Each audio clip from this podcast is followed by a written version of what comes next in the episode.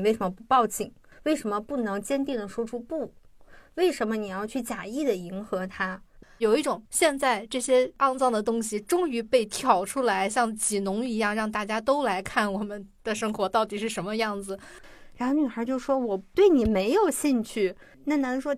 我不信啊！你要不然你干嘛天天跟我聊天呢？那女孩说：“因为我们在做小组作业呀，我没有办法不跟你聊天。”这个故事里面有一个非常的点中点的一个东西，因为他们有那种同学的那个群嘛，就其他的男生跟他说：“啊，他肯定喜欢你啊，女人就是喜欢欲擒故纵。”他们就会凑过来帮你挡开两边的人，制造一个你比较安全但是狭小的空间，让你在一个演唱会上有一种奇妙的安全感。然后围猎你吗？对对对，这是韩剧的原罪。欧巴要做你的翅膀。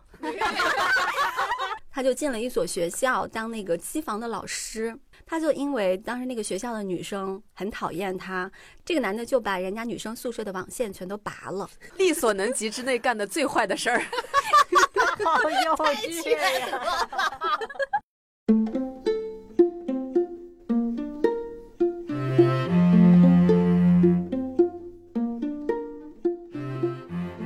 Hello，大家好，欢迎收听拆漫专家，我是糖糖，我是小山。今天我们将迎来拆漫专家有史以来第一次串台节目，震惊，居然是第一次吗？对的，真的，真的，真的，真的，好荣幸。因为我们稍微有一点社恐，所以我们就挣扎了两年。其实我们从两年前就跟人家约串台，但是就一直拖拖拉拉，从来没有成功串过。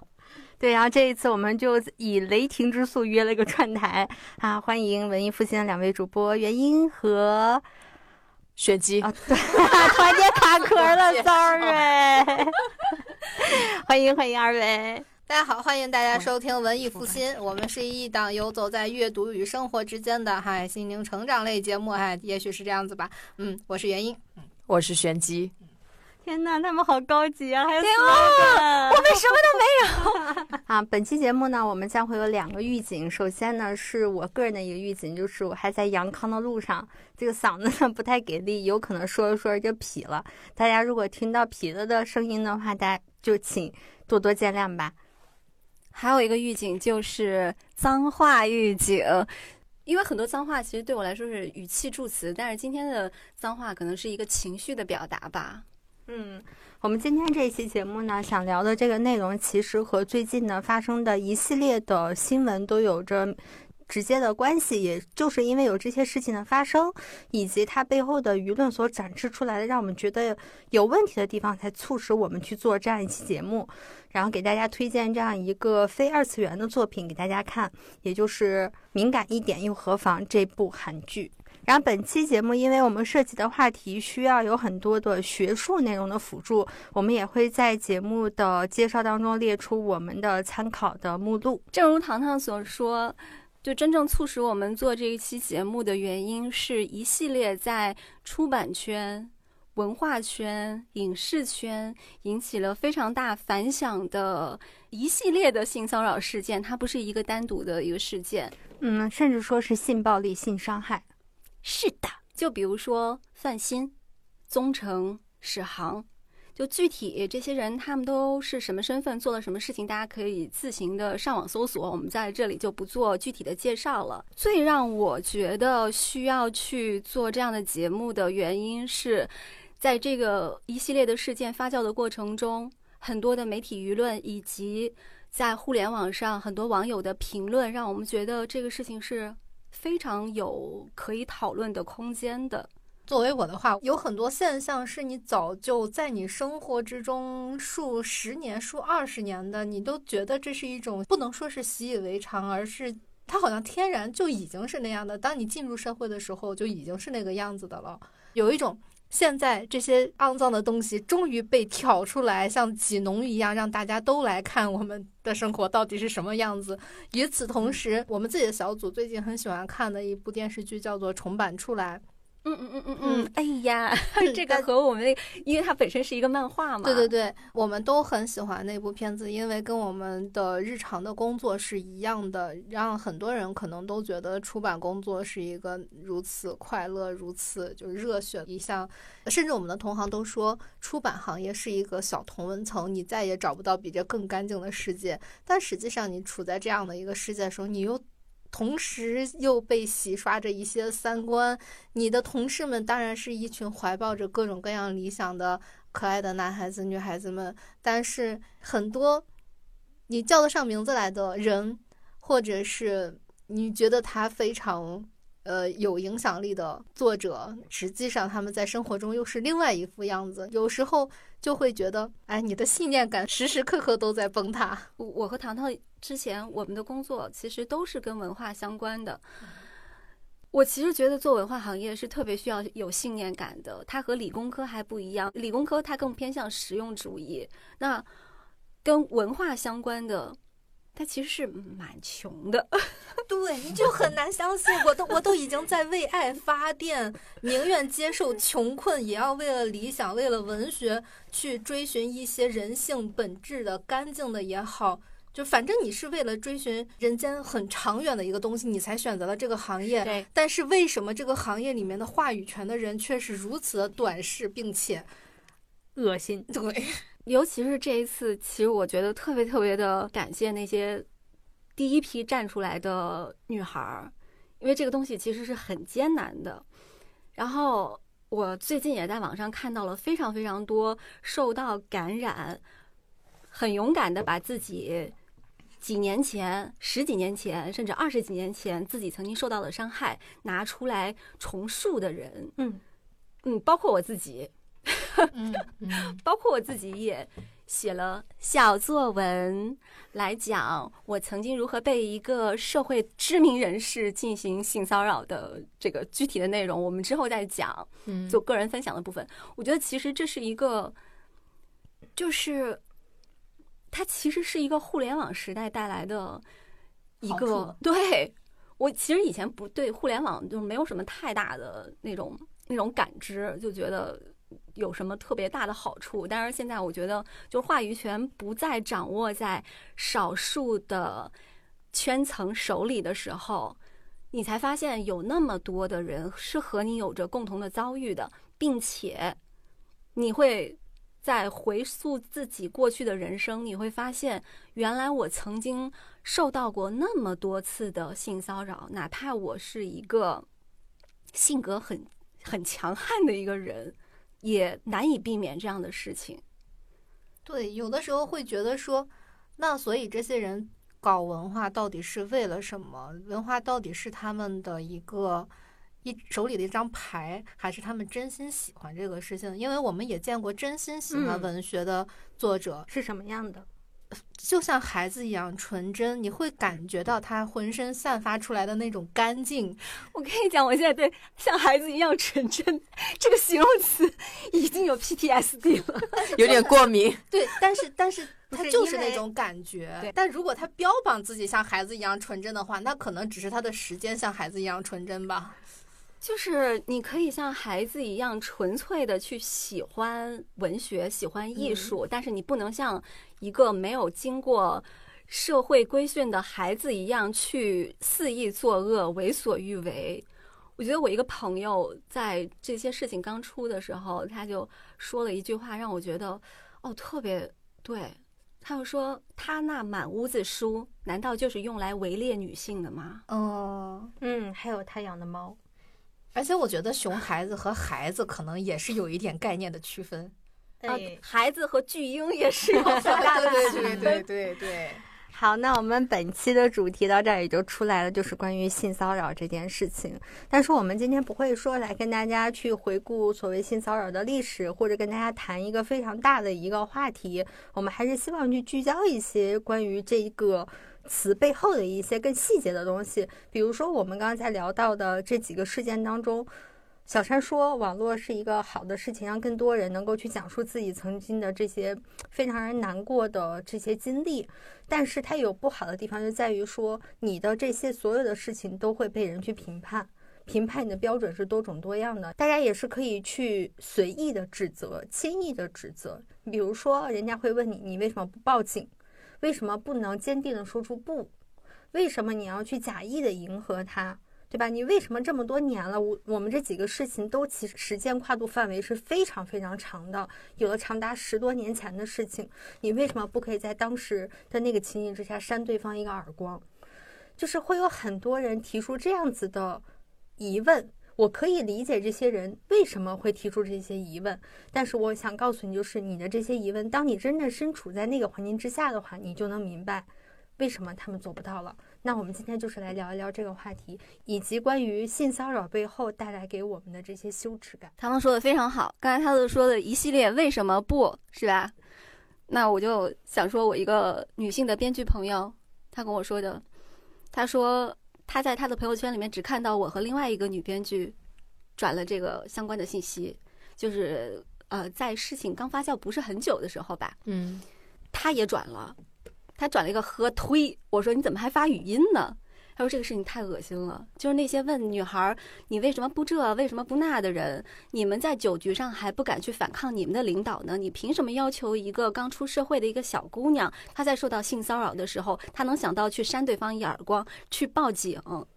嗯，我觉得对女孩提出这些要求的人，我不能，我就是我不知道。我不知道应该用什么词去形容它。我感觉这好像就比如说，我们是长期被拴在笼子里面的一个动物的那种感觉。就有一天可能那个锁链打开了，我都不知道跑。有的时候遭到伤害的时候，就是那种我过了很多年回想起来会觉得好恶心。我当时应该扇他一耳光，但是当时就是不知道如何反应。我觉得有个更生活化的一个例子，就是我反正经常这种感觉，就是跟别人吵架。然后自己气的不行，语言逻辑也不清楚，情绪觉得自己发挥不好。对，然后完了，当时因为我是一个情绪一激动就容易容易掉眼泪的人，但我并不是说每一次我都很伤心很难过，他是因为情绪上头了。然后每一次吵完架回到家之后，我就开始自己在那儿自说自话，就开始重新复盘这件事情，说我不应该这么吵架，我应该那么吵，我应该这么用词，我的逻辑应该是这样。就我觉得这种情况其实是每一个人，无论什么样的性别的人，在生活当中都会经常遇见的，就是你在吵架的时候脑脑袋会宕机。所以，一个普通的吵架都是这样，更不要说你面临的是一个对你可能带来伤害的一个场景。嗯，而且我觉得一个很重要的一个点。对于当下来说，很重要的一个点是，我们的选择是故事的一个部分，时代背景又是故事的另外一个很大的部分。对的，嗯，是的，没毛病。另外一个就是刚才唐唐在讲的时候，我就在想，我们其实是通过一次一次复盘，来让我们就是告诉我们，我们当时应该怎么做。我们哪些地方没有发挥好，所以我们现在才成长为了一个可以去对这些丑恶现象、对于这些肮脏的事情说不的人。但是呢，沾了一身泥之后才知道这身泥怎么起啊！对，但是那些年轻的刚出社会的女孩子，我们也是从那个时候走过来的。我也是从不知道如何反应，然后虚与委蛇，表面上打哈哈这样子过来的。嗯。我觉得不可以对那些年轻的女孩提出这样的要求。我早上出门之前在网上看到了一个帖子，就说关于这一次的事件的讨论都是升级版的，然后话题的深度广度都是前所未有的。这一次整个的事件是可以去载入中国女性平权运动史册的。嗯嗯，刚才元英说的，它是有时代背景的。那其实，在我们成长的过程中，在没有对于性骚扰有这么明确的界定的时候，可能很多时很多时间我们是觉得不舒服。那同时会有人跟我们说：“你们是不是太敏感了？想太多了。”对这句话，其实到这两年我也听认识的朋友说过：“你是不是太敏感了？”那我觉得看完了这个敏感一点有何妨之后，我发现。我还是太不敏感了。这个剧也讲的是什么？那这个剧它其实有两季，但是在国内的网络上传播的比较多的、讨论的比较多的是第一季。嗯，它这两季呢，第一季是聚焦的是校园生活，就很多的女孩子，她会在校园的阶段就遇到很多性骚扰、性暴力，哦，是就是荡妇羞辱，这些都是有的。那么他的第二部是职场。我之前还跟玄机说，我在看这个剧的过程中，我才意识到我曾经遇到在学校遇到过的一些事情，它其实是性骚扰。就比方说，有隔壁班的男生，他。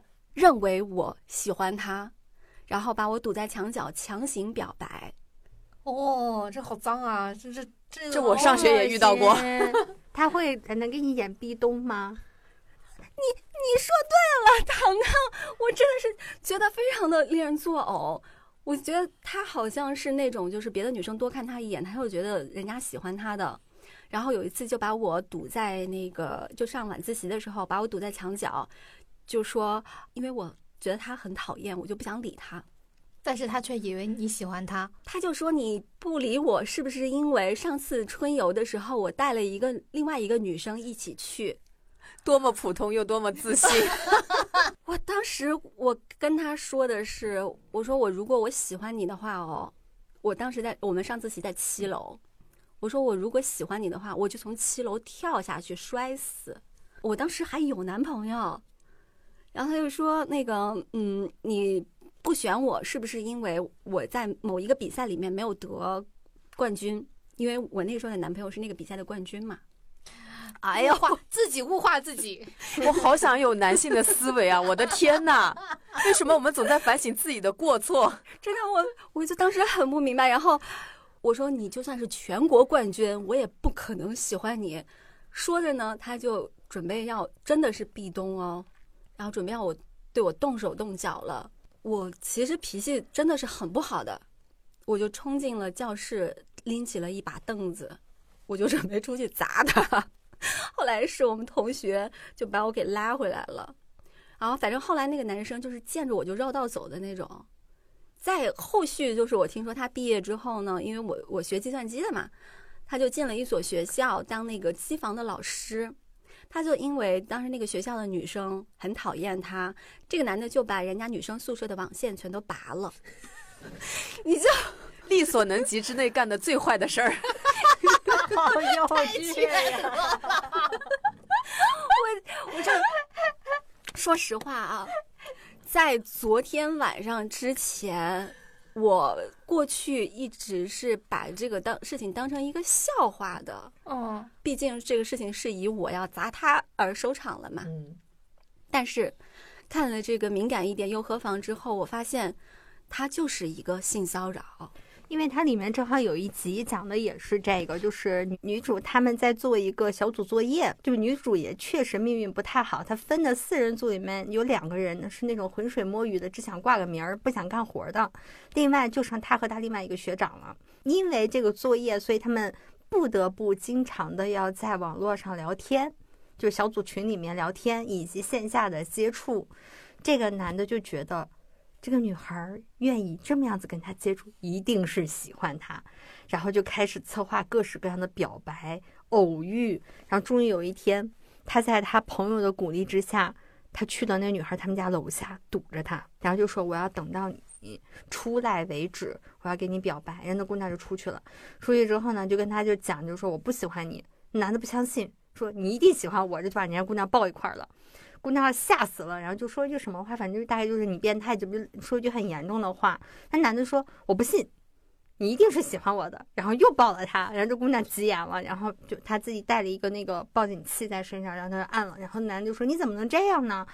然后女孩就说我我对你没有兴趣。那男的说我不信啊，你要不然你干嘛天天跟我聊天呢？那女孩说因为我们在做小组作业呀，我我没有办法不跟你聊天。这个故事里面有一个非常的点中点的一个东西，就是这个男的为什么如此普通又如此自信？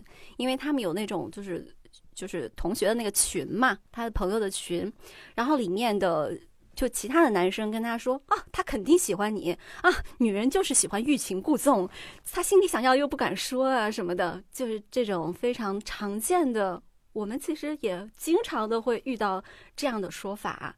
就所以这个剧里面全部都是点中点，嘴上说着拒绝，身体却很诚实嘛，就那种。对，这是一个他们的认知，但是其实我们嘴上说着拒绝，我们心里可能已经骂了 骂了一百遍你祖宗十八辈了。哎呀，这里就是要提醒广大男性听众不要建群，不要跟自己的兄弟们建群。真的很想要了解女生的意见的话，就跟女生一起建群吧。是的，是的，是的，角度清奇。就是不要相信从男生的角度去揣测你喜欢的女孩她是怎么样想的，你可以去问自己身边信得过的女性朋友。对，诶，我觉得那个时候我们好像都会很鼓吹那种苦情男，就是追一个女生，什么送坚决要送她回家呀，反正就类似像尾随的那种，是吧？跟踪尾随，对，然后就各种真的为他付出了很多，但是现在想想觉得很恐怖，诶。嗯，之前有一个男生在追我的过程中，就属于那种已经明确拒绝他了，但是他还会一天给我打二十多个电话，打到我自己要关机去朋友家躲着，而且他在朋友之中就是设了一个非常深情的人设，让呃打动其他的朋友约我出来，但实际上是他在那里等我。我现在想想我都觉得非常非常恶心。与此同时，我就想起来刚才你说那个壁咚的事情的时候，我上初三的时候，我们班的男生就已经有这个意识了。你知道，一个初三的打篮球的男生，他其实每天身上的味道是很可怕的。呃、然后，呃，与此同时，他又长得非常像赤木刚宪。你当他跟其他男生说，如果要表白的话，很简单，就是把那个女生按到墙角，直接亲她就好了。我当时也每天都在祈祷，希望赤木刚宪不要喜欢我，他可以喜欢谁都可以，千万不要喜欢我。我觉得这些男生是不是看了蛮多的那种油腻的网剧？就是看了很多漫画，我发现很多漫画就是这样子的。不知道你们有没有重新看过那个《乱码二分之一》？我重新再看那个漫画的时候，我小时候很喜欢的。我重新再看的时候，我发现它里面充满了很多南宁非常恶心的一些男性思路，以至于我虽然认真的收藏了他的所有的册，但是看到一半的时候，我就在想，哎，这钱花的呀，买个教训。真的。你刚才说打篮球那个男生长得像赤木刚宪，嗯这其实可能说是有一点点对于对方的那个外表有一些评判嘛，但是他其实不是这样的这。是真实的描述啊。就日本漫画里面有一部叫做《俺物语》，嗯，那里面的那个男主角就是俺俺，就是俺，哦，真的是那个俺。嗯，那个《俺物语》的男主角其实长得完全不符合主流的审美的一个男性，长着香肠嘴，脸盘儿特别大，身材特别的魁梧。但是我觉得我在看那个动画的过程中，我觉得这男孩特别好，就是嗯他浑身散发着男性的魅力的那种感觉，因为他真的是一个非常有绅士风度。然后他虽然强壮，但是他从来不会利用自己的身体优势去欺负弱小。他在遇到一些危险的时候，也会去保护身边的女孩他就是对这个他喜欢的这个女孩子，从来没有任何的让你感到有攻击性，或者说是有侵犯或者有冒犯的地方都没有。嗯，我觉得我们作为女性，我们不只是会看那些好看的男孩子，我们其实更关注的是这个男孩他的行为。这个漫画还是挺适合推荐给所有的男孩子看的，让男孩子们知道女生其实喜欢男孩子做什么。你们不要在那里瞎猜了，不要在那里壁咚啊，就是 知道学习保持礼貌，学习保持边界。是的。那我们现在可以跟大家推荐几集我们觉得还挺有意思的内容。嗯，就比如说第一季的第一个故事，开篇就让我觉得哇，好典型啊！就是这个女孩她刚入学，参加了就是和前辈一起的一个社团的聚会，在聚会里面肯定就有。就有自己的比自己年纪高的，还有就像她这样的新生。坐她旁边的那个男生呢，就是一开始是对他表现的非常的照顾，然后他还觉得哦，这个前辈对我好照顾啊，然后让我在这个场合里面就不会觉得那么的难难受。但是很快呢，这个前辈就把手放在了他的腿上，就开始摸他的手了。有没有给他看手相？你这个 完了，我这个女孩她当时就觉得不舒服，但是又会想，哎，是不是我想多了？是不是这个前辈他就是对人比较的 nice？也不至于 nice 到摸别人腿吧？对，那个时候刚开始还没有摸腿，嗯他就是要加你的相当于微信嘛，然后他把你的手拿过来来解锁信息了。这个时候，这个女孩因为这个剧是一八年拍的，所以那个时候还是指纹解锁。啊，对这个女孩就觉得有点不舒服，她就觉得啊，这个前辈做这些动作实在是太顺手了，那应该是没有少做吧。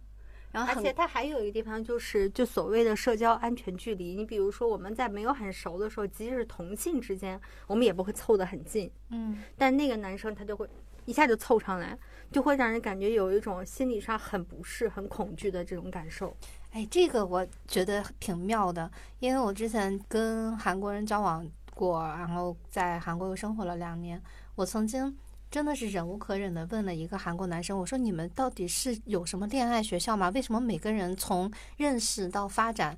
嗯、就是全程的大家都差不太多呢，我都感觉他们是 流水线吗？对对，非常非常流水线。你说的这个真的很典型。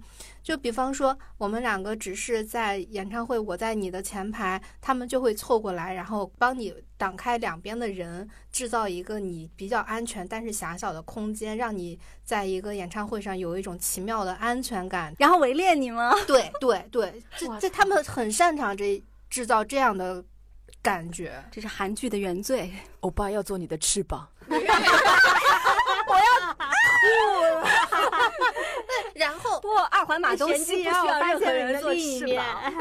这个整个过程中，他们好像都好像跟你变得很熟，会在你的耳边说一些什么东西。但是很妙的是，比较好的那种，他们享受完演唱会的那个暧昧，扭头就走了。有的真的就是会拿你的手过来加你的卡扣。对他说的这个，就是这个剧里面他们用的聊天软件。对，嗯我们在韩剧里面看到的各种各样的你觉得很浪漫的那种桥段，在他们的生活中就是比比皆是的。你就真的感觉他们到底是在哪里培训过的？而且我发出这样的疑问的时候，对方也很惊讶，对方还会觉得说：“啊，我跟别的男生一样吗？”我想，不然你觉得你很特别吗？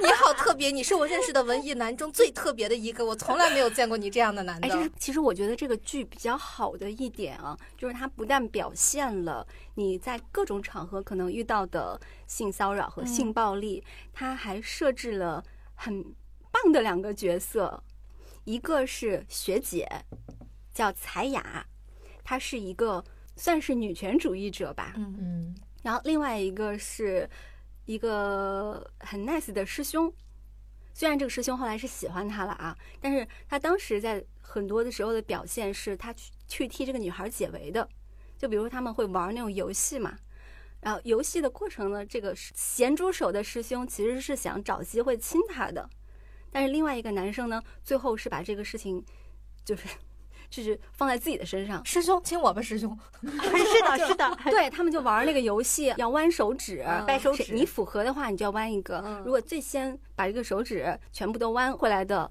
人，是要嘴对嘴喂酒的。嗯，这不就是真心话大冒险吗？是的，对，我觉得哎，对，还有 I never，就是我从来没有干过什么。哎哎就我觉得这种游戏里面，其实也是会有一些类似像性骚扰一样的，对就是他们会走下三路的一些问题，嗯然后去探索别人的隐私。嗯，这个我就有发言权了。我曾经在一个 叉叉叉公司，那公司已经倒闭了啊。然后我们是做综艺的嘛，因为我们有一次去北戴河进行团建，然后马上吃饭的时候，大家就玩这个游戏，然后喝酒。他们就男生女生都会互相问，比如说你的第一次嗯啊，然后你就有一些肯定不能播的内容啦，嗯就是就是你跟对方接触身体的部位什么体位啊，什么之类的，太直接了吗？啊，还有一些就是直接就是你跟你伴侣之间的一些不和谐啊，不，这都算文文文明的了。对我实在做不到，实在搂不到那个程度。对，就我当时听的时候，我其实是会很不舒适的。这个不舒适在于说我跟你不熟，我不是两个闺蜜之间的聊天。我跟我闺蜜聊的话，我们会很开放，因为我们都彼此很熟悉，而且都都是女孩子，大家知道我们为什么要聊这件事情，我们的目的是什么。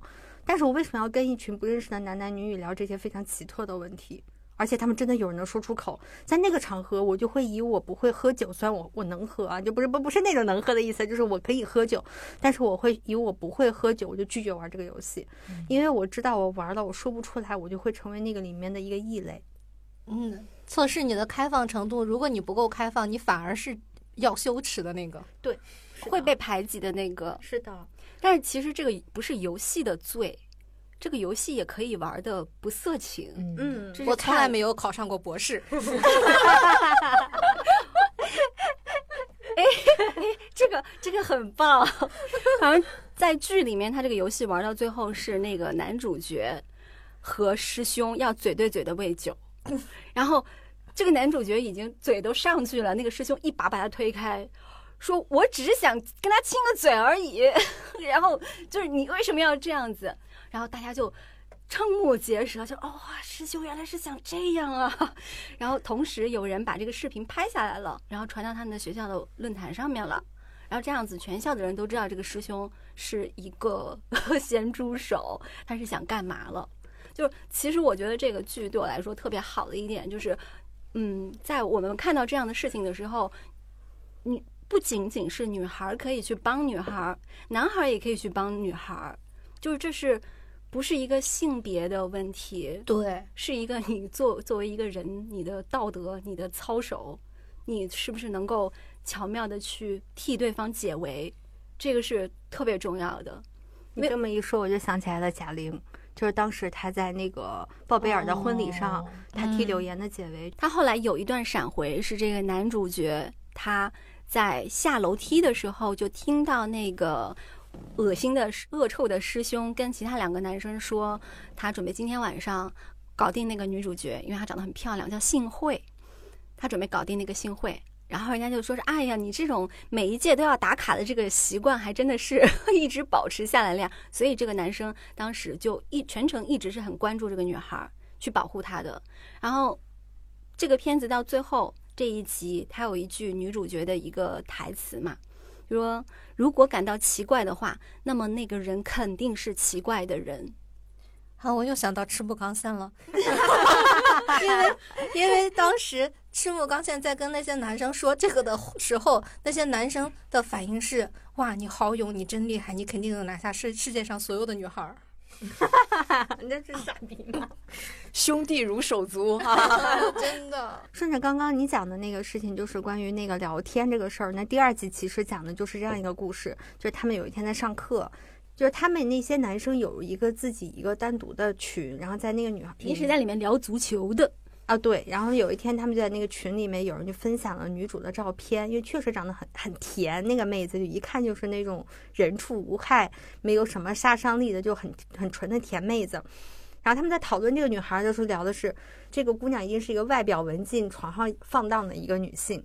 哦，他们真的好喜欢这样评价女孩，尤其是那些，呃，他们喜欢小白兔的很大的一个原因，他们就是喜欢这种反差，他们真的很爱幻想小白兔实际上在床上是另外一副样子。就算你在床上不是另外一副样子，我也要把小白兔调教成为另外一个样子。对，但是在别人面前依旧是一个小白兔，而且最搞笑的是，当他们真的遇到一个生活中一看这个女孩就是高端玩家的，他们反而躲得很远。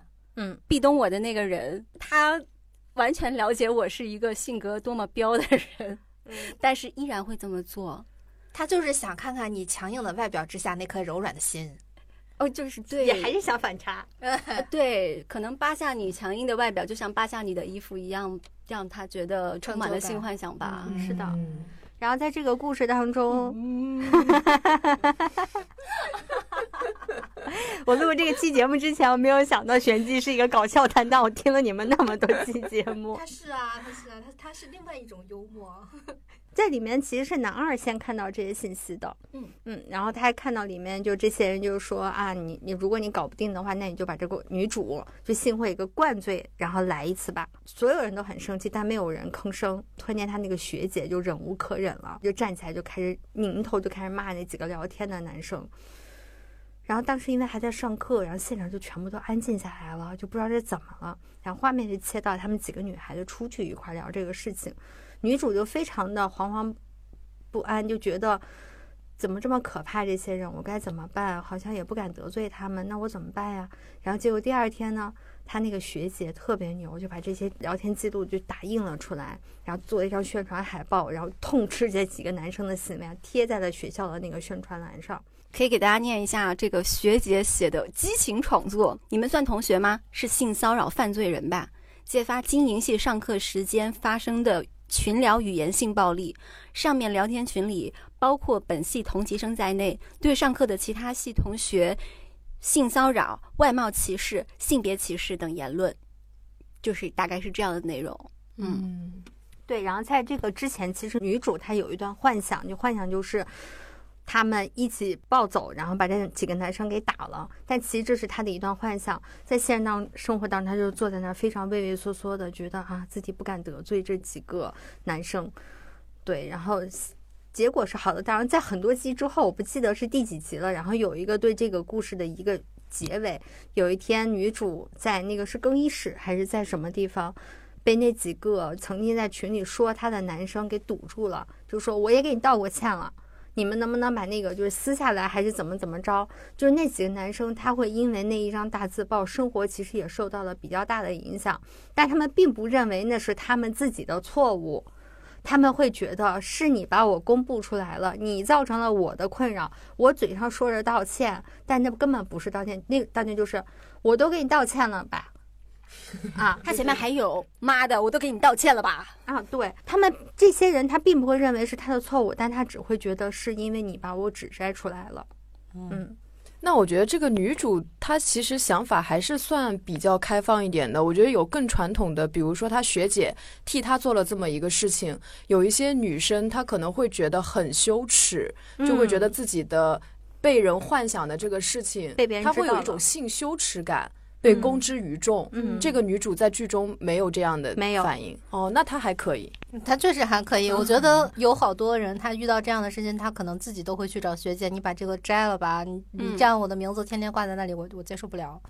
对，这是轻度的。你看，像那种重度的，比如说是拍裸照啊，或者是这些的，其实他们抓这个，这个剧里面都有呀，是吧？抓的就是一个女女生，她害怕自己的身体或者隐私被暴露，然后让大家觉得怎么怎么样，而不敢反抗，所以顺从了这些罪犯。这个问题就是。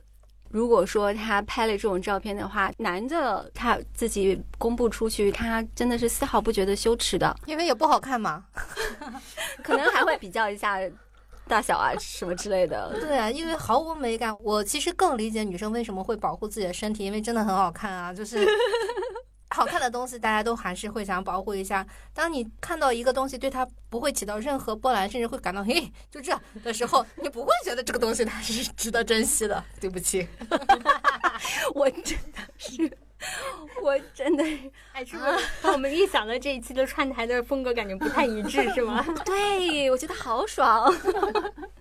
然后这个故事其实最后有一个让我觉得更加点中点的一个，就是那些男生他们继续在群里面聊天，聊的什么内容呢？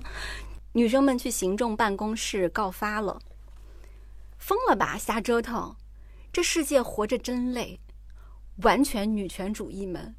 大家对照一下我们近期所经历的一些的一些事情，是不是真的很典型的一些言论？就是包括是就在今天早上吧，看到微博热搜有一条男性朋友们说以后都不敢调情了。哦，对对对对对，哎呀，他们觉得压力好大，都以后都不知道怎么跟女生相处了，这也不对，那也不对，不知道怎么。我还有朋，我还有朋友说。哎呀，这个微信真的是不能随便聊呀，这个太危险了，说说话间就被锤了。我说，我把你跟我的聊天记录贴出去，根本就没有人会在意，因为我们的聊天记录真的像农夫山泉一样干净，还有点甜吗？不是，我很好奇，就是有这种感触的男生怎么了？你们是不性骚扰就不会讲话了吗？其实我觉得这个话题特别值得讨论的一点就是，你说的啊，以后都不敢调情了。那我真的是非常的感谢你，希望你们以后都不要这种随便的调情，因为其实大多数的时候是会让女生感受很不舒服的。其实我理解他们为什么对失去了调情权那么悲伤，因为我觉得这样的人啊，仅限于这样的人，无论男女啊，这种人。他们是害怕暴露真实自我的，他们对于“真诚是必杀技”这句话本身是嗤之以鼻的。嗯哼，他们不愿意付出真诚，就是喜欢用这样的方式去获得一些自己呃原本不该得到的一些，不管是感情啊，或者是两性关系啊。他们发现，他们连这条路径都失去了，但是他们又同时没有勇气成为一个勇敢的、坦诚的人。对，嗯，所以他们现在当然会急眼啊，他们怎么办呀？怎么办？以后就没有性生活了。就是所以那个性生活本来不是你应该得到的对他们以前还可以靠欺骗，或者是嗯靠一些套路学习一下、，PUA 啊呃技巧，嗯，所以其实他们真的该去面对的是那个卑微的自我，先让自己成为一个人，再去想想怎么拥有两性关系吧。你自己连个人都不是，还像蝼蚁一样活着，为什么要去奢求人类的这种爱、这种纯洁的感情，对高呀级的这种这种高级的东西，你还真的不太适合。嗯，算了吧，要不。然后我早上看到那个，其实我有总结一下，嗯我自己在遇到就是调情的时候啊，对方认为的调情的时候，我是会有一种什么样的想法？第一，我已经结婚了，嗯首先你对我发出调情的语言，这个事情，我认为你是道德败坏的。其次，你的骚话让我觉得很油腻。再次，我感受到了你对我的极大的不尊重。综合以上两点，三点。三点，啊不，不是，因为这第三点是综合了前面两点，你让我觉得你没有尊重我。最后一点就是我还要去想我怎么样骂你，这个事情就其实是会给我的日常生活增加一些负担的。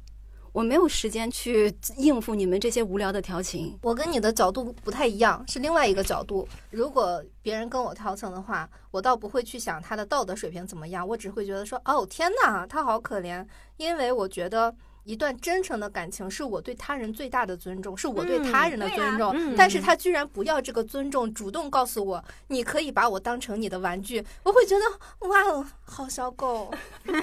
践踏我，侮辱我。哎，可是呃但与此同时，我又会觉得说，嗯，如果你想当我的玩具，你真的确定你玩得起吗？因为以我对这类人的理解，他们其实是玩不起的，他们无法面对你是真的就是在玩玩他，因为我始终没有那种。别人会占到我便宜的感觉，因为两性在我看来是平等，不谈道德啊。就是如果我真的觉得这个人不错，我玩玩你又何妨呢？但是我曾经问过我其他的朋友啊，我说我遇到这样的事情，嗯因为对方一定是明确知道我是已经结了婚的了，嗯，然后就会有人说啊，但但是对方是未婚啊，嗯。有人就说现在很多男的就喜欢找姐姐啊，找少妇啊，嗯。因为少妇没有什么负担，玩得起，还不粘人。我寻思着，我谢谢你啊，我我还他妈的怕你粘我呢。对呀、别耽误我时间，真的，我现在一门心思只想搞事业，只想搞钱，我真的不想搞你。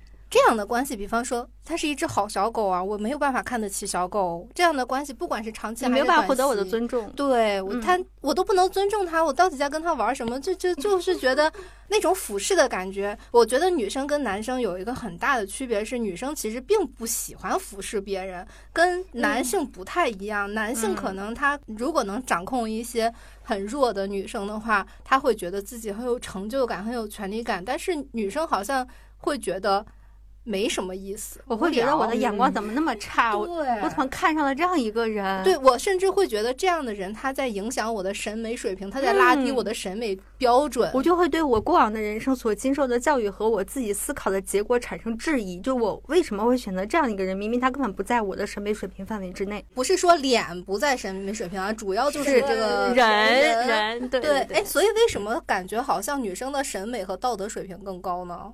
因为女性习惯自省、自我反思，也是权力结构决定的。但是其实我曾经有过一段经历啊，就是明明我对对方有好感，他约我去他家玩儿，就是我真去玩了。那个时候真的是比较早，加上年纪也小，我就真去玩了。但是当我发现他躺在我旁边想睡我的时候，虽然从情感上还有就是职业上的这个权力结构来说，他都是应该是高于我的，但是我果断的拒绝了他。就是完全没有搭理他提出的各种暗示。哦，我后来在想，我好像很难在这种关系里面把自己放在一个下位。其实关系里面的时候，你俩本身是平等的，他外面的那些 title 什么的没有用啊，在这段关系里有什么？到床上不还是脱光了吗？而且我会觉得我是真心的对你有好感的，嗯，但是你只是想睡一下我而已，这这个个不可能。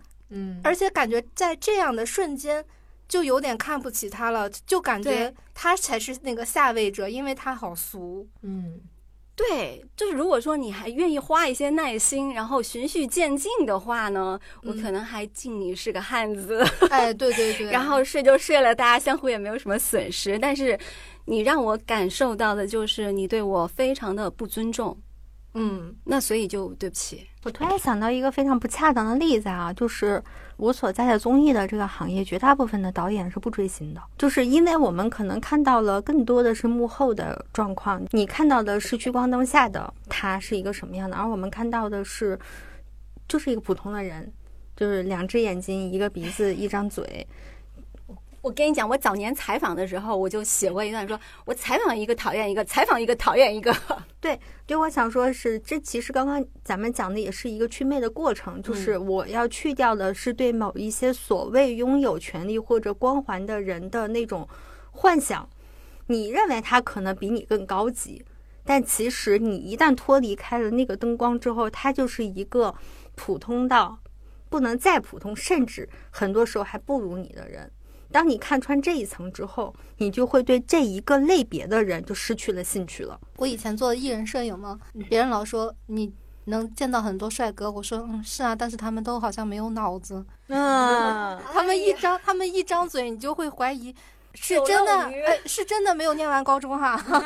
是的，就是在我们这个行业里面实在太普遍了。不只是没有念完高中了，真的就是九漏鱼，九年义务制的漏网之鱼。你不知道为什么会这么多集集中在这个行业里面，可能是因为外表、身材成为他们太容易获取的资源了，他们用这个资源来换钱。就一点儿努力都不付，但除了啊，对外表还是挺努力的，但是真的稍微动一点脑子都不愿意，脑子真的是九九新，放在自己的身体上就是显高用的。我想起来，想起来前几天刚好有一个同学就说，我儿子啊，我以后希望他不要去做，不要去搞科研，因为觉得搞科研很苦啊。你看那些艺人轻轻松松就赚一千万，我说那一千万是他卖钩子赚来的，你希望你儿子以后去卖钩子吗？如果不希望的话，让他好好读书啊，搞不搞科研倒是次要的，不要把艺人这个工作想得太美好了。可能他也不是想象的是艺人的工作，而是特别容易的就能赚到钱，拥有大家的喜欢等等等等吧。嗯，那他可能就是想多了。嗯，啊 其实没有觉得他可那么容易。看现在能够去出来这些小明星，哪个不是家财万贯呢？所以，如果你希望你的孩子能够在之后能够那么轻松赚到一千万，请现在就开始卷开自己，让自己成为那个富一代吧。啊，不然如果你自己没有上亿的资产，你家的这个孩子一千万就要卖钩子。卖钩子 唯一保护保护你家孩子钩子的那个方法，就是你自己本身就拥有这么多钱，嗯才这样娱乐圈才能成为他的游乐场。嗯，然后我们扯回来，关于我们这一期的话题就是，不要对于一些看起来很光鲜亮丽的人有过多的幻想。这个就可以讲到他第二季关于职场部分的一个故事了。那第二季那个是换了一个女主角嘛，因为他们是去实习了，嗯去一个大集团里面实习。这女孩做的是市场部的工作，她也会经常看一些 SNS 上面的信息呀、她有一次在看一个博主的一个账号，然后看看看看，这时候她旁边那个有一个科长就过来说是：“哎，你怎么在看这个呀？这个是我的账号呀。”然后这个女生就顿时就觉得：“哇哦，好有魅力一男的，科长好厉害啊！然后这个科长刚开始就给他分享一些行业信息啊，给他一些职业上的建议啊、指导啊什么的。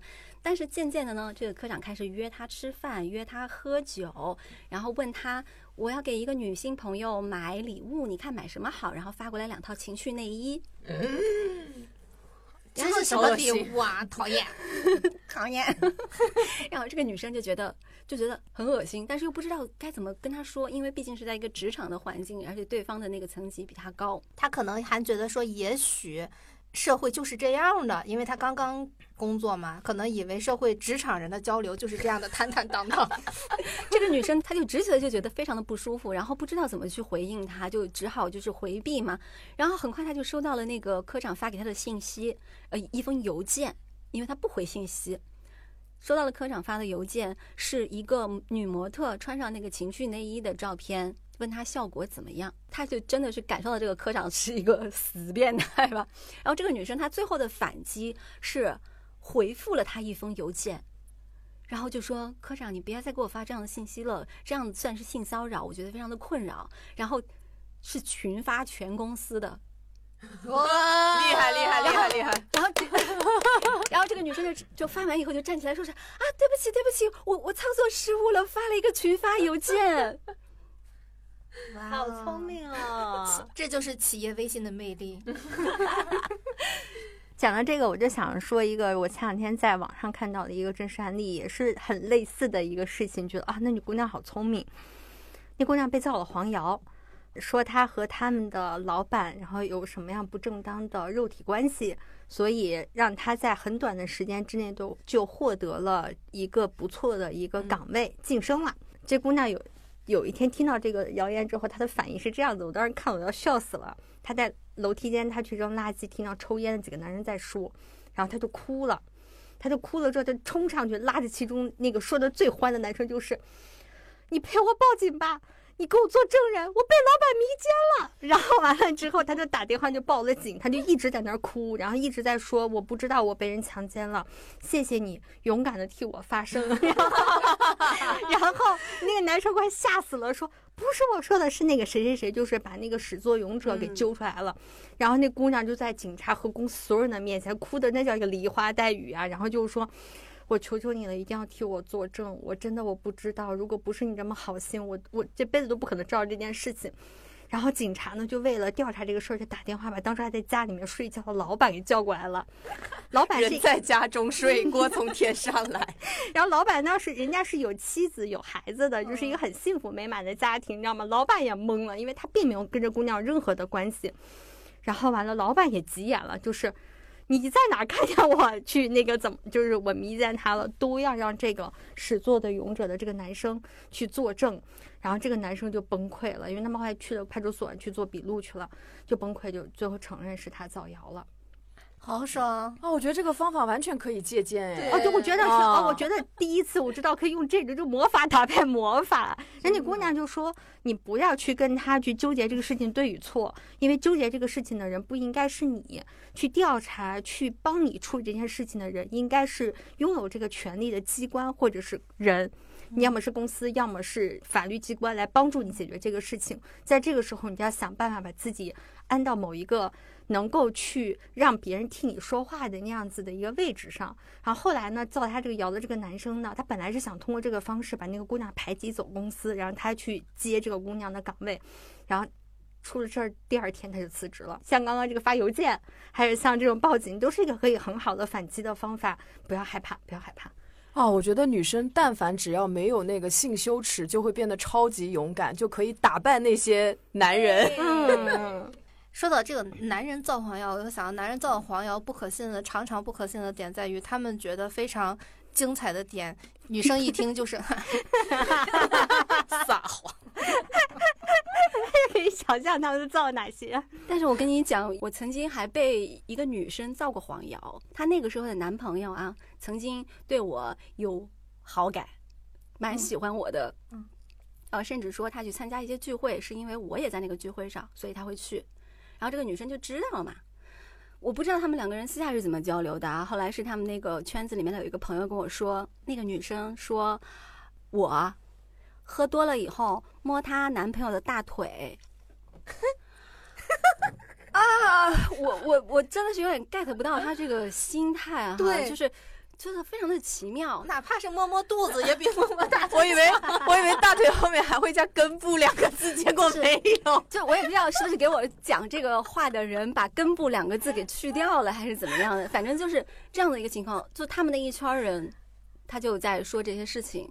然后这个男生呢很奇怪，他就是很享受自己的女朋友为了他争风吃醋，哪怕说他知道这是一个谣言，他也没有替我澄清过。这一对夫妻，我真的是锁死啊！就渣男贱女 锁死。我反正也以前经常因为穿衣服有点紧身，然后就也会被造黄谣。反正就是那种也是女的啊，就就说跟别人说我肯定是私生活不检点，私下里烟酒都来的。就是对，反正就是就穿了个紧身裙。我记得那个时候很流行那种绷带裙嘛，就包的比较紧一点。但是最微妙的是，我的女性朋友听到了这个传言之后，她没有为我去辩解，而是跑到我这儿来规劝。他说：“你以后要注意一点啊！现在别人都在传你这些，你以后穿衣服什么的、说话什么的，你得注意一点，你的作风要自我反思一下。”嗯好像当时很极端哎，当时就要么就是去做萨密，要么就是做不了萨密的人规劝身边所有的人都要做个老实人。就是我觉得有时候这些人他就有一点羡慕嫉妒恨吧。对，我觉得是嫉妒嗯，但因为他们做不了那种他们自己都觉得很有女性魅力的女人，嗯所以他们就希望所有人都不要有魅力，这样他就有安全感。嗯，还有就是可能对自己身边的那个男人有一点太瞧得起了。哄抬猪价，疯了疯了，这种这一对也锁死了。我们应该用市场经济这双手把它给打下去。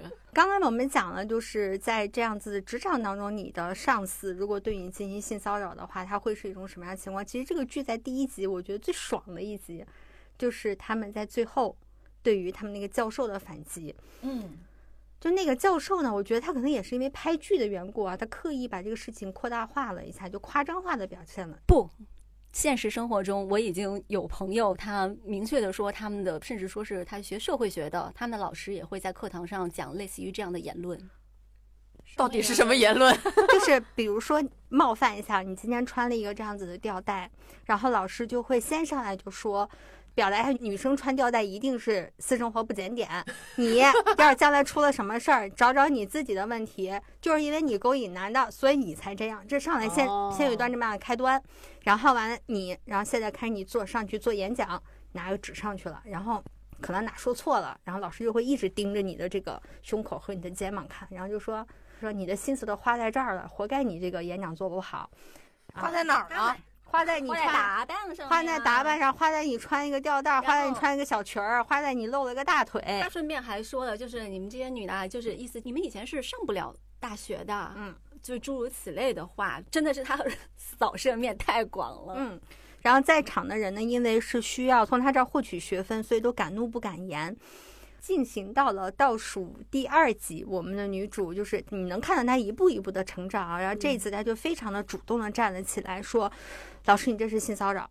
啊，竟然是性骚扰啊！我觉得这种言论在高中的老师里面，尤其是班主任里面，经常就是会这样对女生说呀。嗯，我们都有过。嗯，嗯，然后当时老师就说：“这怎么能算性骚扰呢？”然后他就表达就说：“因为你的言论让我很不舒服。”然后我特别恶心的是，那个老师还问说：“同学们，你们觉得是性骚扰吗？”然后在这个剧集前面出现过这种干一些龌龊事情啊，比如造黄谣啊，还有就是那些就是传播那种视频啊什么那种男的啊，就说不，老师你讲的课太棒了，还比心啊，我快吐了，真的是。Boys help boys，老师就说：“你们谁听我的课感到不舒服的，请举手。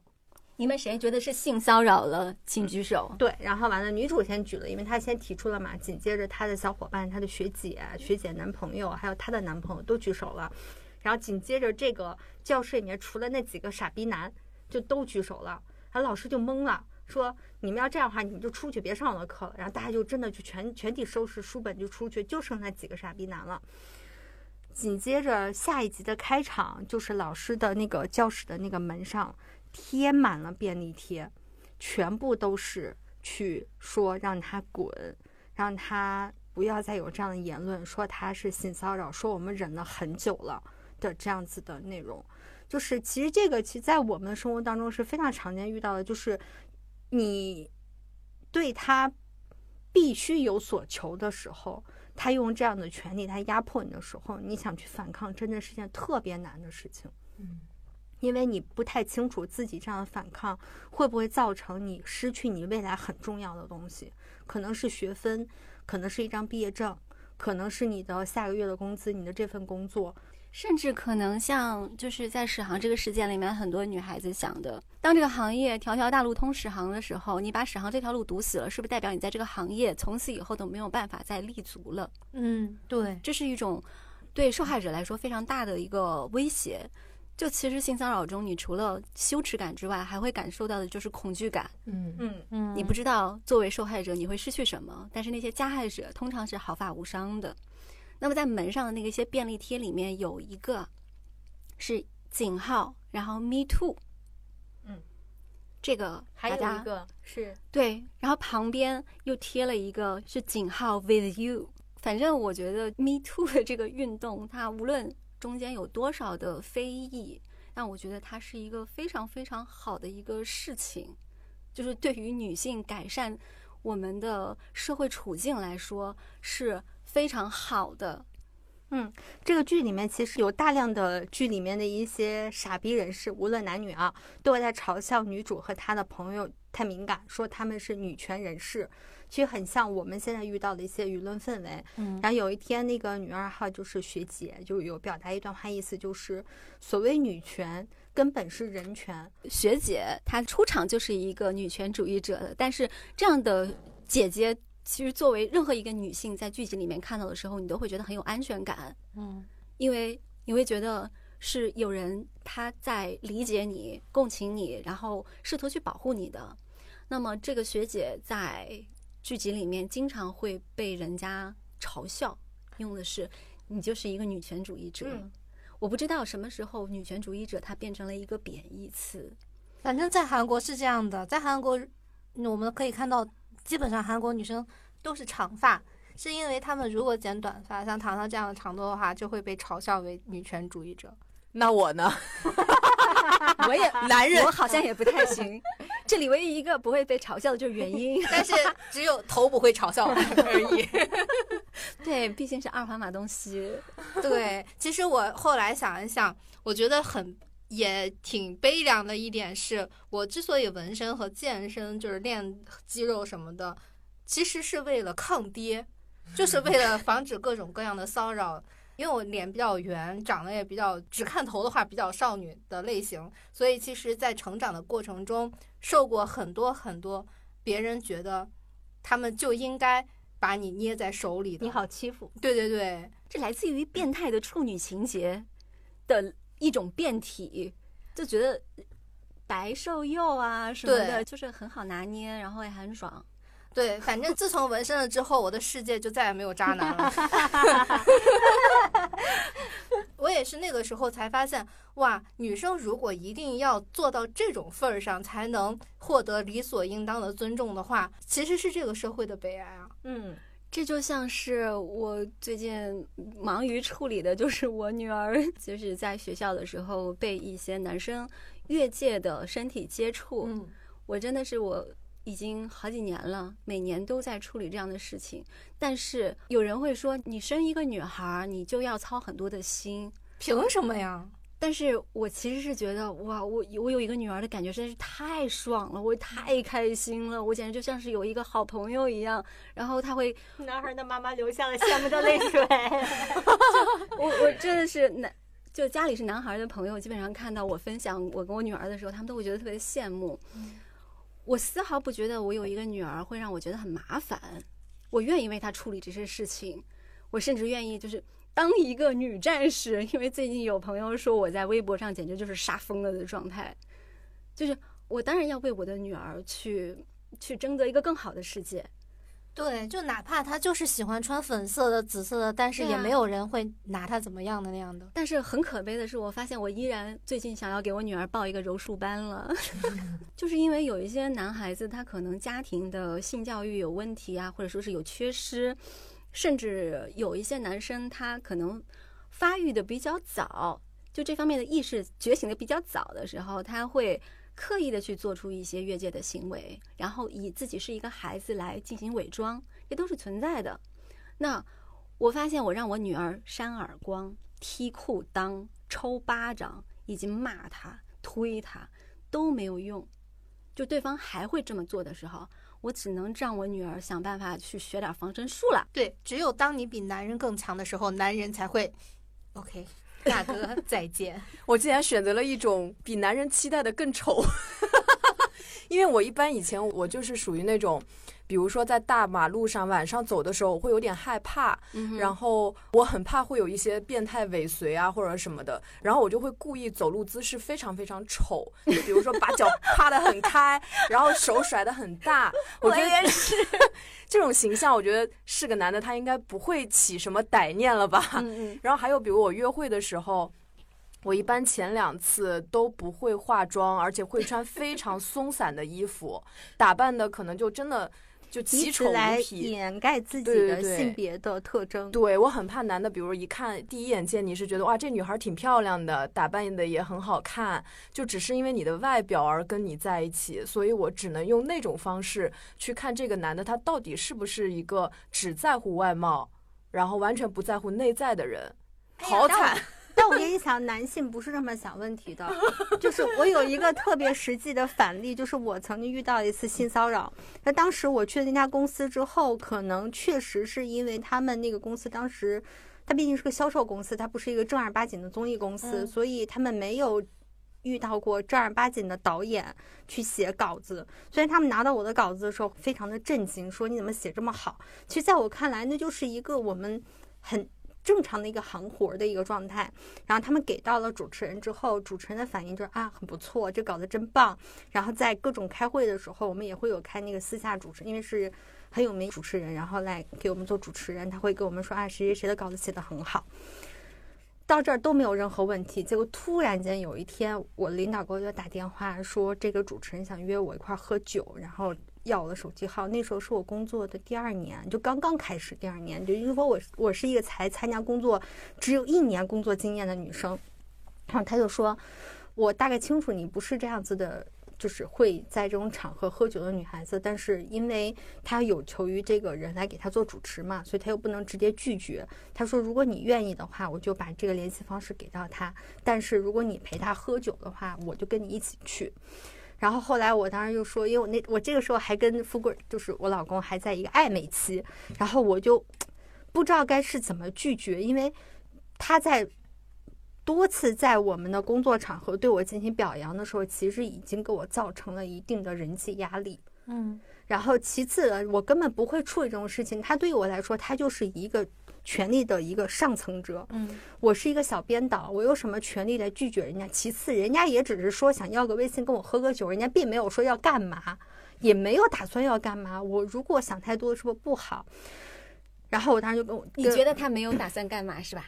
就当时，当时才毕业一年的小女孩就是会这样想了，就是你，你就是你不敢把人性往太。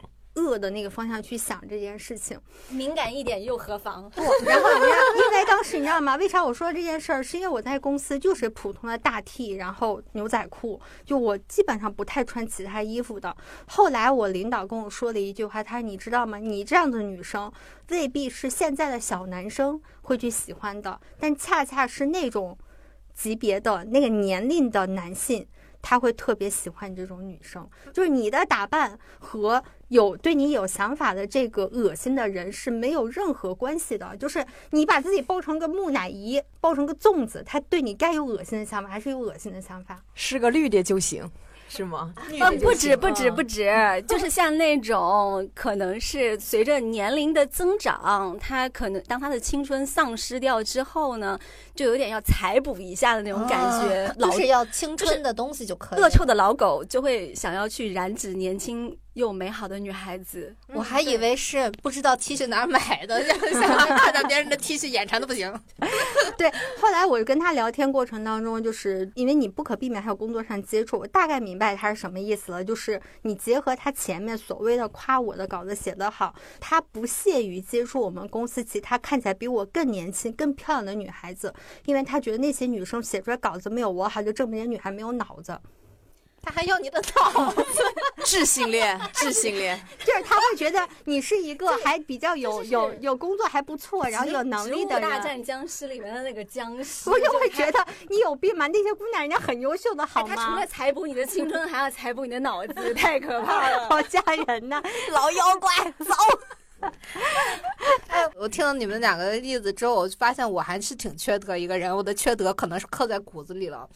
我在第一次或者是前两次跟不熟男人见面的时候，我其实会打扮的非常优雅，就是把我的纹身或者是遮住吗对，全都遮住。而且就是因为我本身是长发，我会利用我的脸蛋优势，因为我真的很喜欢看别人。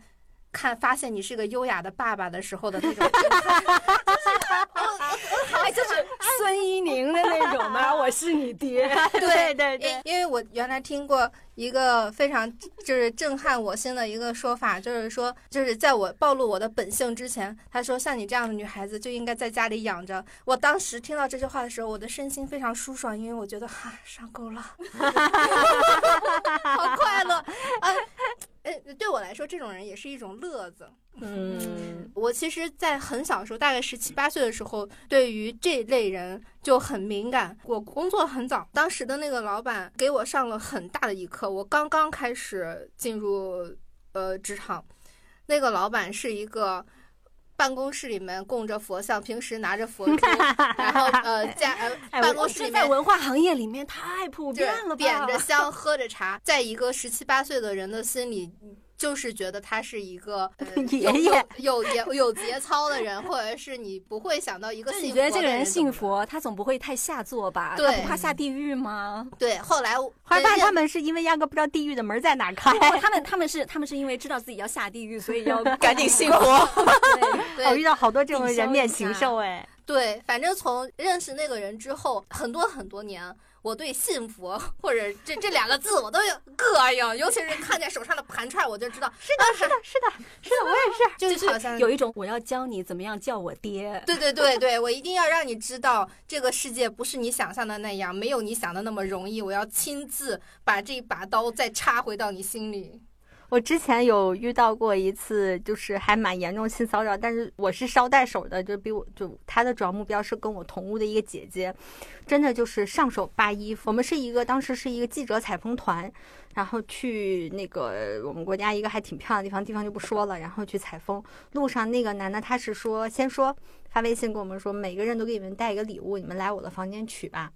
我为什么大半夜要去一个根本就不认识的一个男人的房间？虽然我们是一个记者团，但我跟你不熟啊。然后我们就没有去。然后第二天呢，我们坐在车上赶路的时候，他就坐在了我那个姐姐的旁边，他就把那姐姐的夏天就把直接把领子就拉下来了。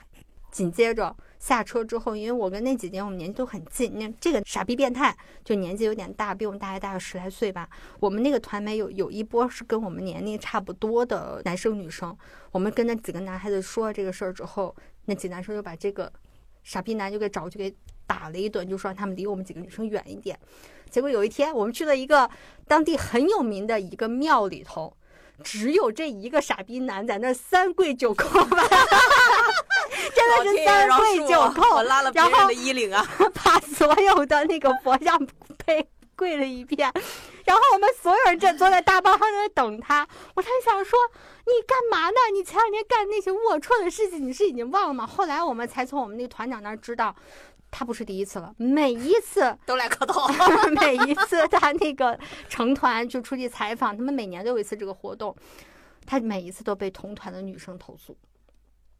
然后完了，但他就他一个人真的三跪九叩，就是有一种那种去朝拜那种，从那个大门口一直磕到佛像前，就说你干嘛呢？就从此以后，我对信佛的人就彻底有一种，谁跟我说他信佛，我就想拉黑谁，你知道吗？对，我觉得佛看到他三跪九叩过来的时候，就是哦，他在骚扰我。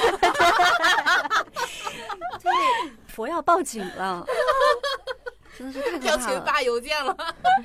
就糖糖讲到的这个记者记者团啊，我其实，在前期看资料的时候，有收集到一个信息，就是中国女记者遭遇职场性骚扰状况调查，这是一个大概二十八页的一个报告，具体数据我就不跟大家细讲了。但是其实确实是，可能各行各业都会有这样的情况。但是我们就拿这个记者的这个职业出来说吧，就我本身是非常的尊重那些调查记者的，我觉得他们真的是非常的厉害。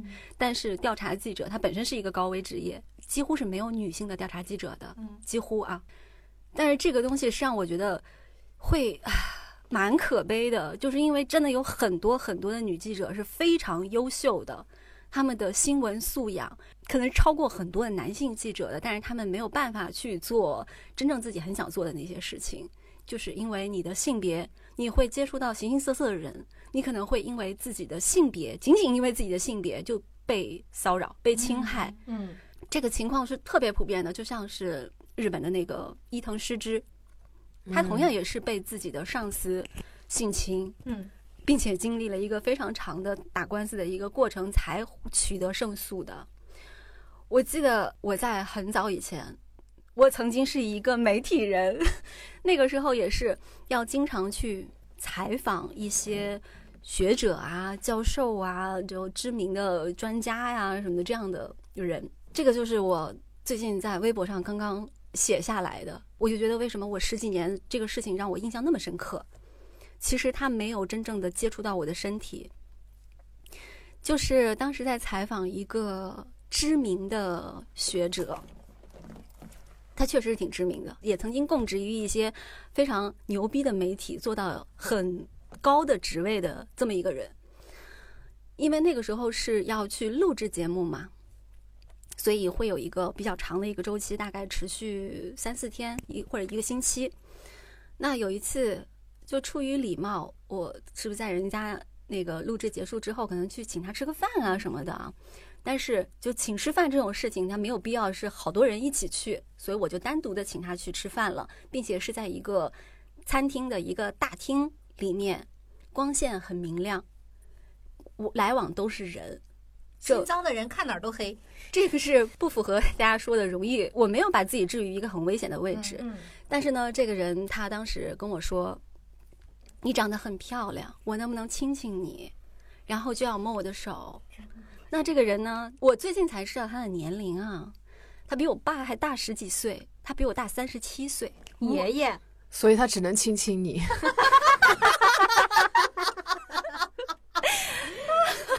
也是要采补一下，是吧？就可能别的事情已经无能为力了吧。然后，这就是他有能力的范围内能做到的最严重的伤害的事情。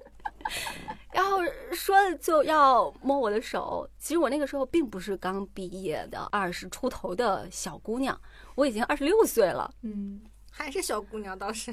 哦，对，其实也确实是啊，但是。就是遇到这个事情啊，我之所以觉得现在那些苛责女孩子为什么不去报警，为什么当时没有反抗的人，我觉得他们是很不要脸的，就是不要脸。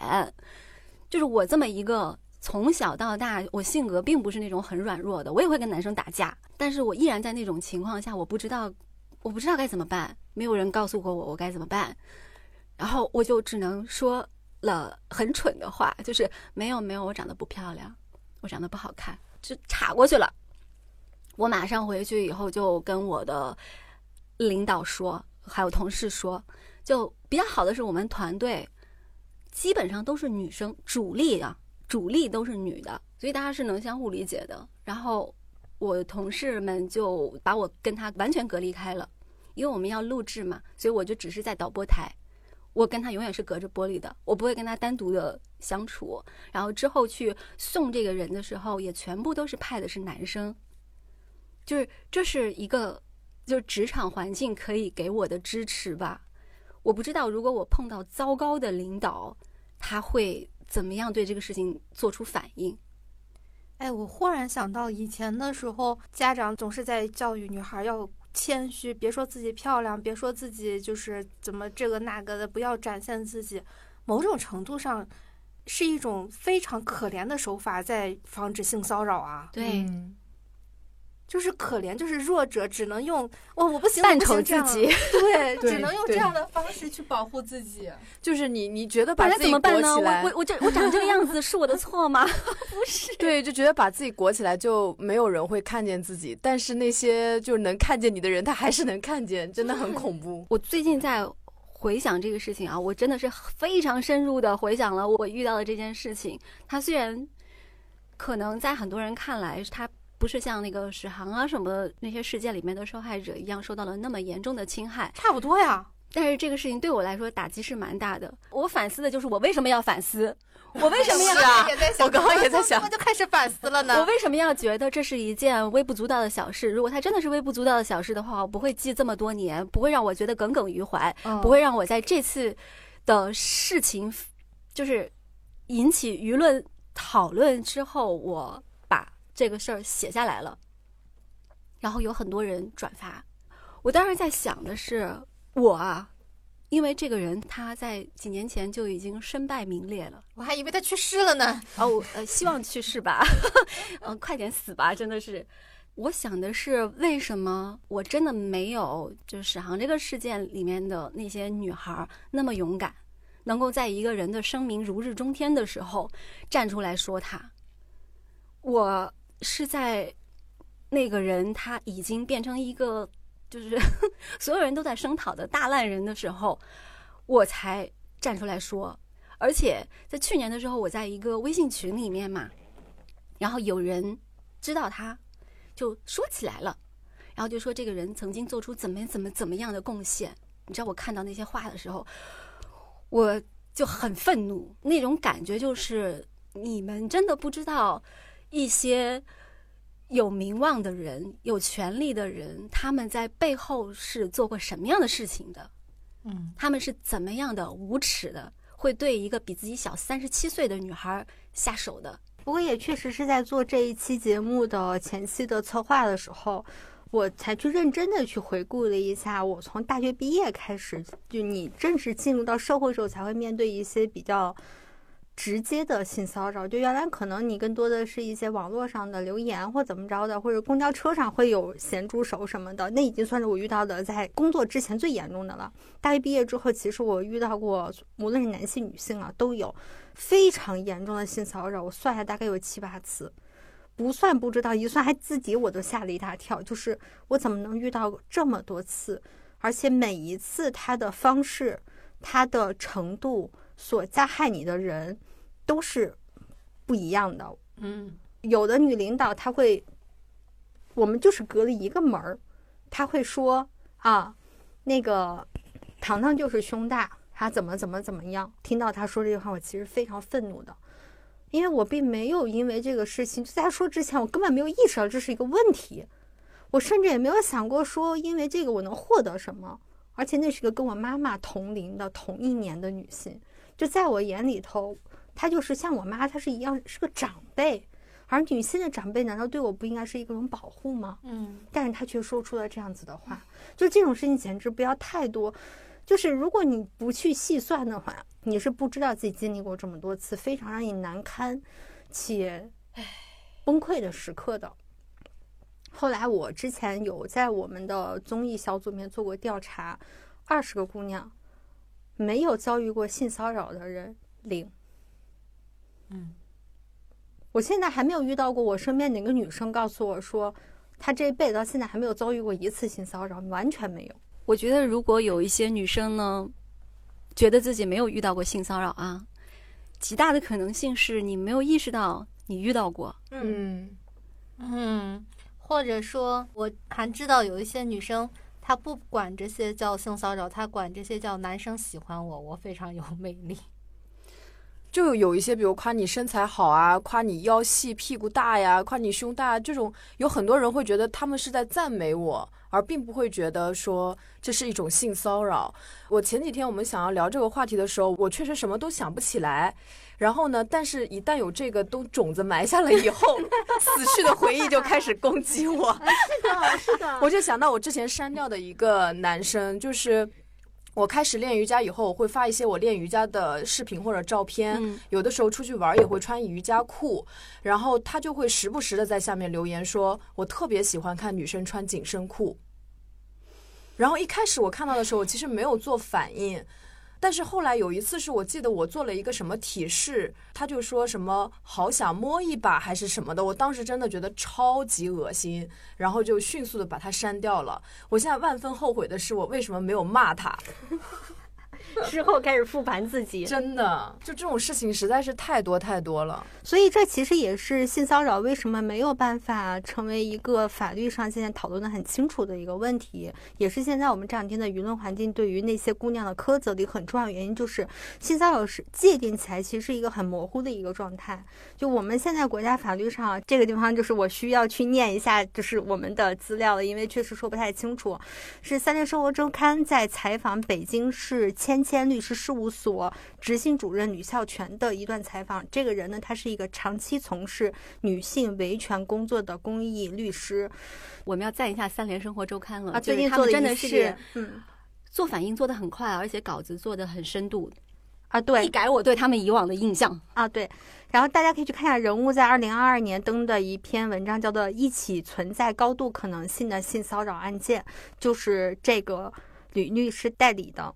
跟大家讲一下，就是他在界定这个事情，他给提供的一些法律依据啊，就说在中国的法律语境之下，性骚扰不是性侵犯。大众所经常说到的性骚扰，除了民事侵权责任外，还有一部分其实是涉嫌违反治安管理处罚法，比如有偷拍、偷窥行为，多次发送黄色信息，包括在公共场所裸露身体、猥亵他人，更严重的就是强奸猥亵这种的了。嗯，然后在具体的法律层面上为止呢，我们国家到现在在只有三部法律具体提到了性骚扰。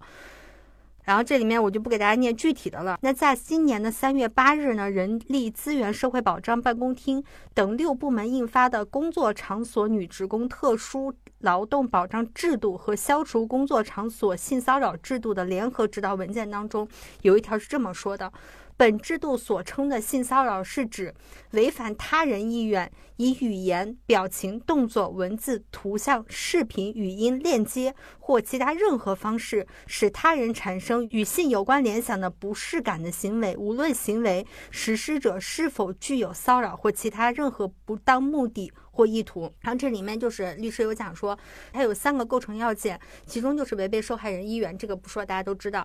第二个是施害人的行为，只要是有性含义的，无论他以什么样的形式，任何企图都构成性骚扰。我不管你是前面说你有没有想跟他睡呀、或者想强奸他呀，不重要。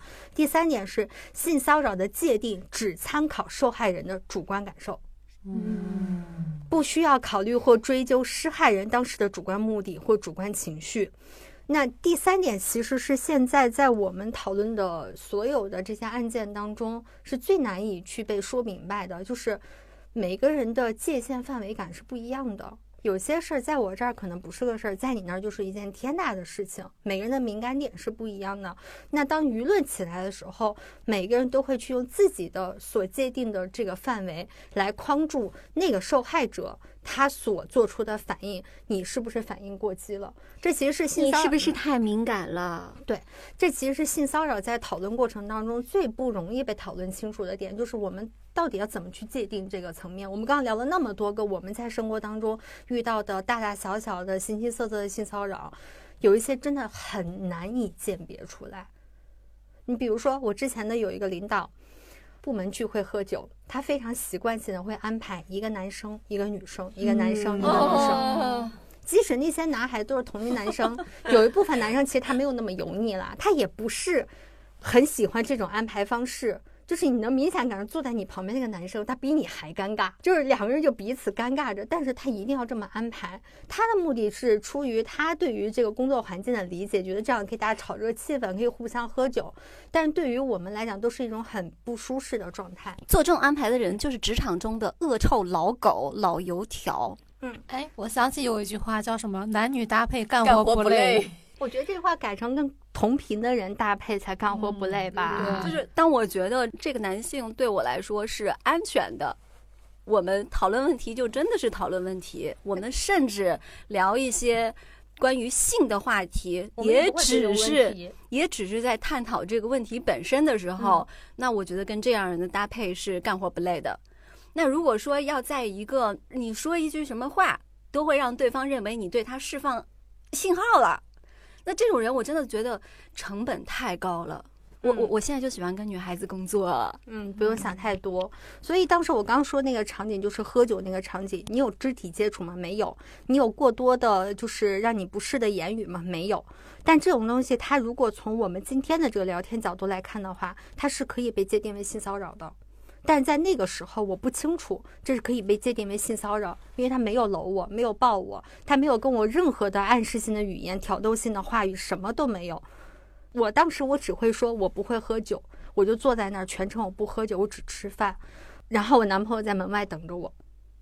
就是我当时能够去想出的最好的解决方案，就是保障我的人身安全是第一位的。之后我就很快我就辞职了嘛，就会觉得那个场景让人很不适。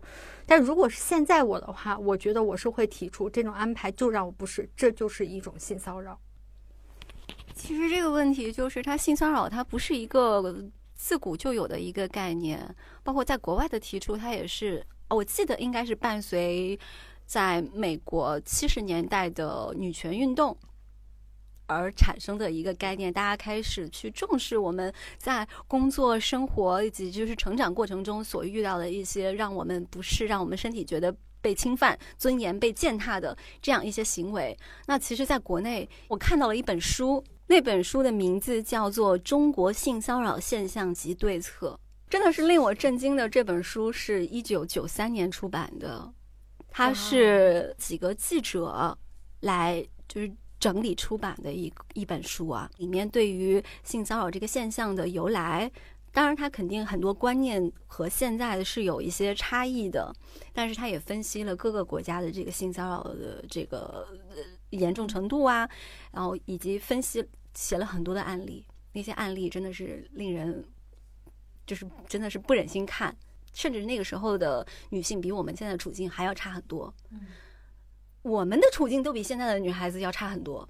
这本书它也提出了立法方面要完善，嗯，就等等这样一些我觉得还蛮先进的一些观念啊，结果都九三竟然是九三年出版的。二零二三年才终于有了点反应。对性骚扰这个概念，也不是说一个在一九九三年就引起广泛关注或讨论的。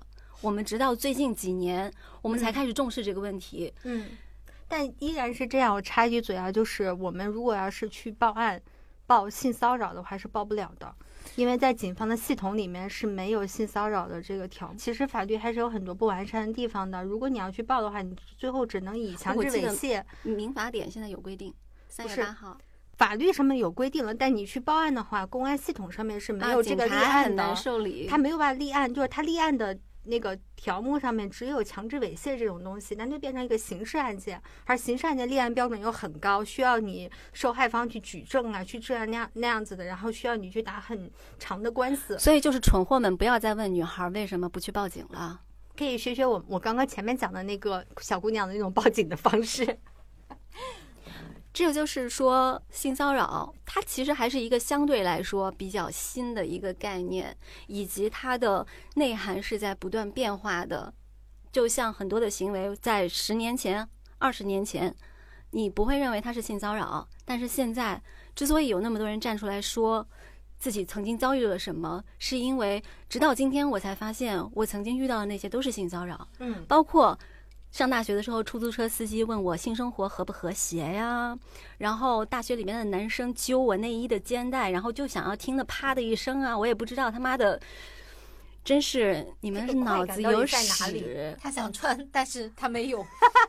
也可以，也是就是没其实关系可以穿的。呃，我我今天看了那个一本书叫《应得的权利》，它里面就说，其实换在以前的年代，性骚扰你还好去惩罚，因为以前是贞洁为最崇高的东西，是吧？啊你但凡男的对女的有点过分之举，女的就会色狼抓色狼，然后这男的可能就会被判罪。但是现在就是慢慢的整个文化是性开放的，嗯，就是两性之间，我们现在女性也在追求说自己的性愉悦这些的，它就会变得越来越微妙。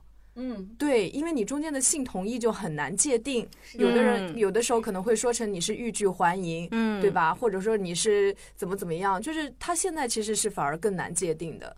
嗯。嗯所以在学术界把性骚扰分为两种类型，一个叫交换型性骚扰，一个叫敌意环境型性骚扰。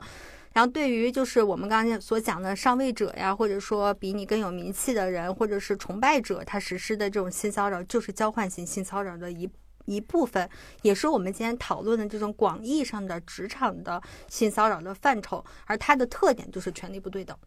嗯，那我想问一下，比如说女性对女性产生的这种，比如刚刚说的那种造黄谣，或者是荡妇羞辱这种，让另外一个女生感到不舒适了，这算性骚扰吗？我觉得算。啊，算哦算，算那我可以举一个非常典型的例子，就是病耻感。我觉得最近特别好的就是 HPV 开始科普化，然后大家会觉得这不是一件难以启齿的事情。嗯，但是在前几年，比如说医生都会吓唬患者说宫颈糜烂，你一定是私生活也是私生活不检点，嗯对吧？HPV 你就是乱搞男女关系，但是宫颈糜烂他妈的根本就不是一个病。对呀、宫颈糜烂不是一个病，嗯，我觉得不光是病耻感，其实像我们刚刚有聊过的，就小的时候的这种月经的这种羞耻感，现在其实大家都很大方了。嗯我们前面刚刚其实零零星星已经聊到过，我们在被性骚扰的时候，我们会感受到的各种各样的耻感、嗯羞耻。我大概总结了一下，就有哪一些耻感啊？就是第一种就是我是荡妇，我释放了不该释放的信号，我迎合了不该迎合的事情。第二种耻感就是我是虚荣的人，因为我是个小透明，所以当有大人物在跟我交往的时候，我觉得这是可以为我增光添彩的，所以我选择屏蔽掉了一些不让我不适的事情。第三点就是我愤怒而而无力，就是我努力工作，但我没有办法去拒绝颜值给我带来的这些便利。我虽然从未索取，但不得不承认，我不得不承受这样子的结果。我讨厌这样子自己，我害怕，我万一丢了工作怎么办？我变成了一个低情商的人怎么办？我不合群怎么办？我说出来没有人相信我怎么办？我也恐惧，我恐惧我被报复，我怕我人生受到伤害。这都是我们刚才前面所讨论到的。我们在面对性骚扰的时候，我们会觉得羞耻，我们会觉得害怕，我们觉得不敢去反抗的原因。而且这个耻感其实是会持持续很长时间的，有一些我是没有的。大家关照一下自己的话，其实就能梳理清楚很多的感觉。这次我为什么会选择在网上把陈年往事说出来，是因为我的朋友告诉我，你觉得这个事情让你感到丢脸，这也是一种耻感。你觉得你被这样一个肮脏、龌龊、嗯恶心的人性骚扰过，是不是我有什么问题啊？我怎么会被这种人性骚扰？这也是一种耻感。那还有的耻感就是来自于我真的是很热爱我的工作，我很热爱这份事业，但是我所受到的所有的赞美，可能是来自于这个东西。